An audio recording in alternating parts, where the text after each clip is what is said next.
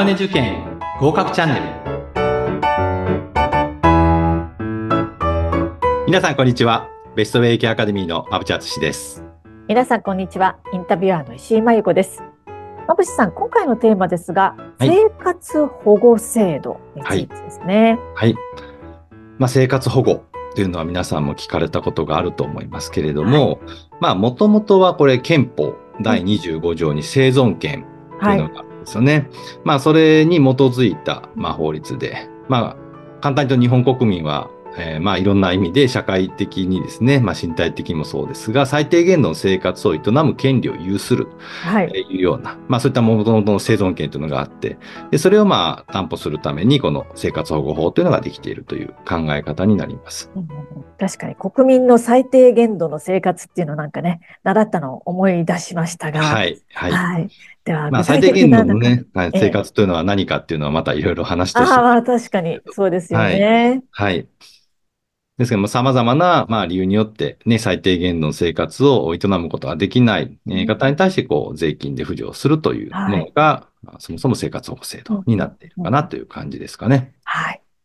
では、その内容について見ていきましょうか。はい。はい、まあ、生活保護というと、まあ、イメージお金がもらえるっていう感じがあるかもしれませんが、はい、えー、実はその、まあ、お金についてもいろいろあるんですが、えー、まず一つ種類が8個あります。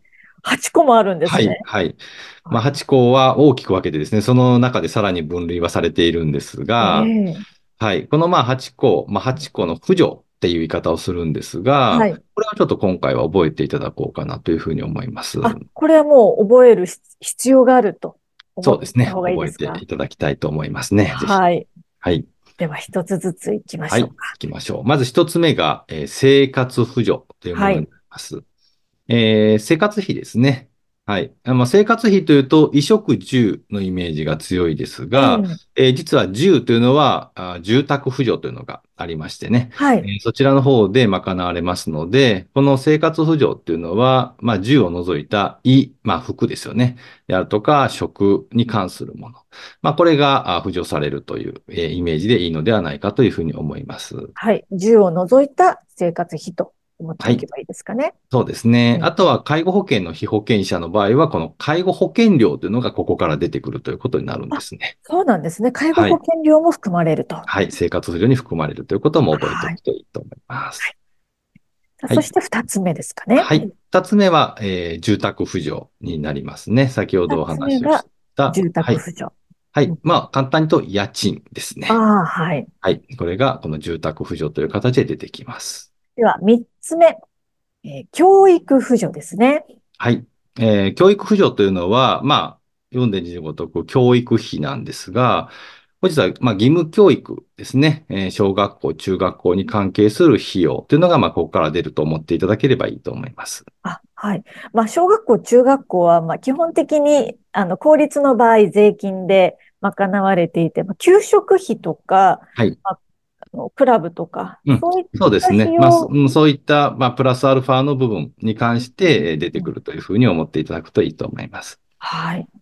そして4つ目が医療扶助、はい。えー、医療扶助は医療費になるんですね。はい。で、まあ、生活保護の方というのは、まあ、あのー、ちょっと難しいな。国民健康保険というものに加入することができないので、はい、この生活扶助の中で医療を賄っていくということになっています。まあ、あの、なんでしょう。そもそもが、その、保険料を支払っていないので、保険の対象ではないけれども、うん、でも、医療費は生活保護から出されるっていう、うん、そうですね。生活保護から医療費が出ると考えていただいたらいいと思います。はい。そして今度5つ目が、介護扶助。これについてはどうでしょうか、はい、介護扶助というのは、まさにこの介護保険のサービスをイメージしていただくといいと思いますね。はい。例えばですね、えー、まあ、生活保護の方でも介護保険の被保険者になることができる。まあ、特に65歳以上の方は多分ほとんどなっていると思うんですが、はい、えー、その方が介護保険を例えば使った場合ですね、えー、まあ通常はこの9割の部分が介護保険で賄われて、残りの1割は自己負担という形でね、はい、払うことになるんですが、この生活保護の方が、例えばその1割を生活扶助から出してしまうと、ええ。まあ、最低限の生活が営めなくなって、まあ、食費を削るとかですね。いうことになってしまうので、はい。まあ、この1割の部分をこの介護扶助ということで、まあ、別枠で出てくるというイメージですね。ああ、なるほど。そういうふうになってるんですね。別はい立てで介護扶助があると。はい。はい。そして今度が6つ目の出産扶助。これについてはどうでしょうか？そうですね。出産は、あの、病気ではないので、医療扶助でも基本的には出てこないんですね。確かに、そうですね。なので、まあ、出産に関係するものについてはこちらの方で出てくる。まあ、いわゆる正常分娩についてになりますけれども。ええええはい。正常分娩の場合は、まあ、保険の対象にならないので、その分がうん生活保護から出される。はい、そういうことになります。はいじゃあ、保険の対象になるものは今度は医療扶助のあ、そうです。おっしゃる通りです。そして、馬淵さん。はい今度は資格取得などの費用が賄われる制御扶助。これについて教えてください。はい。あの、まあ、制御扶助っていうのは、なかなかこう、介護員では難しいなっていう方がえー多いんですが、まあ、というのは、まあ、先ほどお話をした通りですね、まあ、憲法第25条の生存権に照らし合わせて、最低限の生活を営む権利を有するのに、これいるのかっていう話ですよね。はい。えーだけれども、実は、その介護保険、ごめんなさい、生活保護ですね。えー生活保護の中にですね、この自立助長という考え方がありまして、まあ、できれば自分で稼いで、まあ、生活保護をぬ抜けてもらう。えーそれが望ましいという考え方で、まあ、そのために、例えば資格を取るとか、はい。いうことであればですね、あの、それに対して、この生活保護から費用を出しましょうというものになっているんですね。うんうんうんうんはい。まあ、それと、あの、先ほど教育扶助のところでですね、はい。えー義務教育の話をしたとえ思うんえですが、えー実はこの制御扶助って高校に関する費用ですね、えーにあついてはここで出てくるというものになっています。あ、そうなんですね。小ええ中学校は、まあ、義務教育だから、そちらは教育扶助で。はい。で、高校に関しては、まあ、ちょっと資格取得ではないけれども、うんうんこう将来のスキルをこう得るためにそうですね。はい。通うって、そういうイメージから、この、こっちなんですね。資格取得などの費用。うん。まあ、高校の進学率でも90%超えてますのでね。えええーなので、まあ、とはいえ、やはり義務教育ではないので、えーこちらの制御扶助の方で賄われるということになっているようです。こういうふうな違いがあるんですね。はい。はい。そして今度、お8番目ですかね。総裁扶助。これは何でしょうか？はい。これはまあ、亡くなった時にかかる費用、お葬式の費用であるとかですね。ええ仮装に関する費用とか、あそういったものがここで賄われるということになります。うんうんうんうん今ね、お葬式ってありましたけれども、い一応総裁の祭、祭りがありますが、この祭りについてはどういうイメージなんでしょうかね？祭りはね、その結婚式云々ということですが、多分そこには入ってないと思うんですよね。あそうなんですね。はい。あの、基本的には、えー遺体の運搬であるとか、火葬であるとかっていうところが対象になると思うんですけれどはあも、はあはいはあなるほど。はいじゃあ、まあ、冠婚葬祭という、なんかこういう、あの、言葉の、なんでしょう。くくりだけで、うんお。葬式をイメージしているあ、そうです、そうです。はい。いう。うん、うん、うん、うん。そうなんですねはい。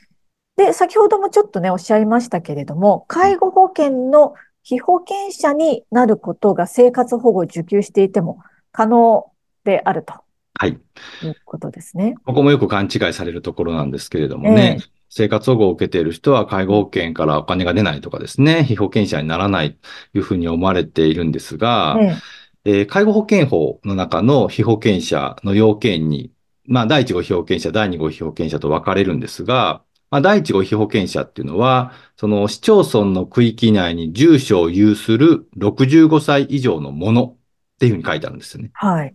で、生活保護を受けるためには、基本住民票がいるんですよね。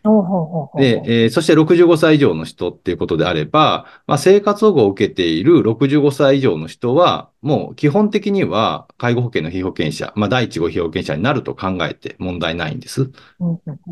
はい。対して逆に2号の人ですよね。第2号被保険者の場合は、市町村の区域内に住所を有する40歳以上65歳未満のもので、医療保険に加入しているという。この医療保険に加入という要件が満たせない人が多いんですね。なので、まあ、ほとんどのえー40歳以上65歳未満の、えー生活保護の受給者は、介護保険の被保険者ではないっていうふうに考えるんです。あ、そういうことなんですね。少しややこしいところなんですけれどもね。確かにそうですね。この辺もしっかり学習する必要がはいありそうですここはちょっとね覚えておいていただきたいですね。はい。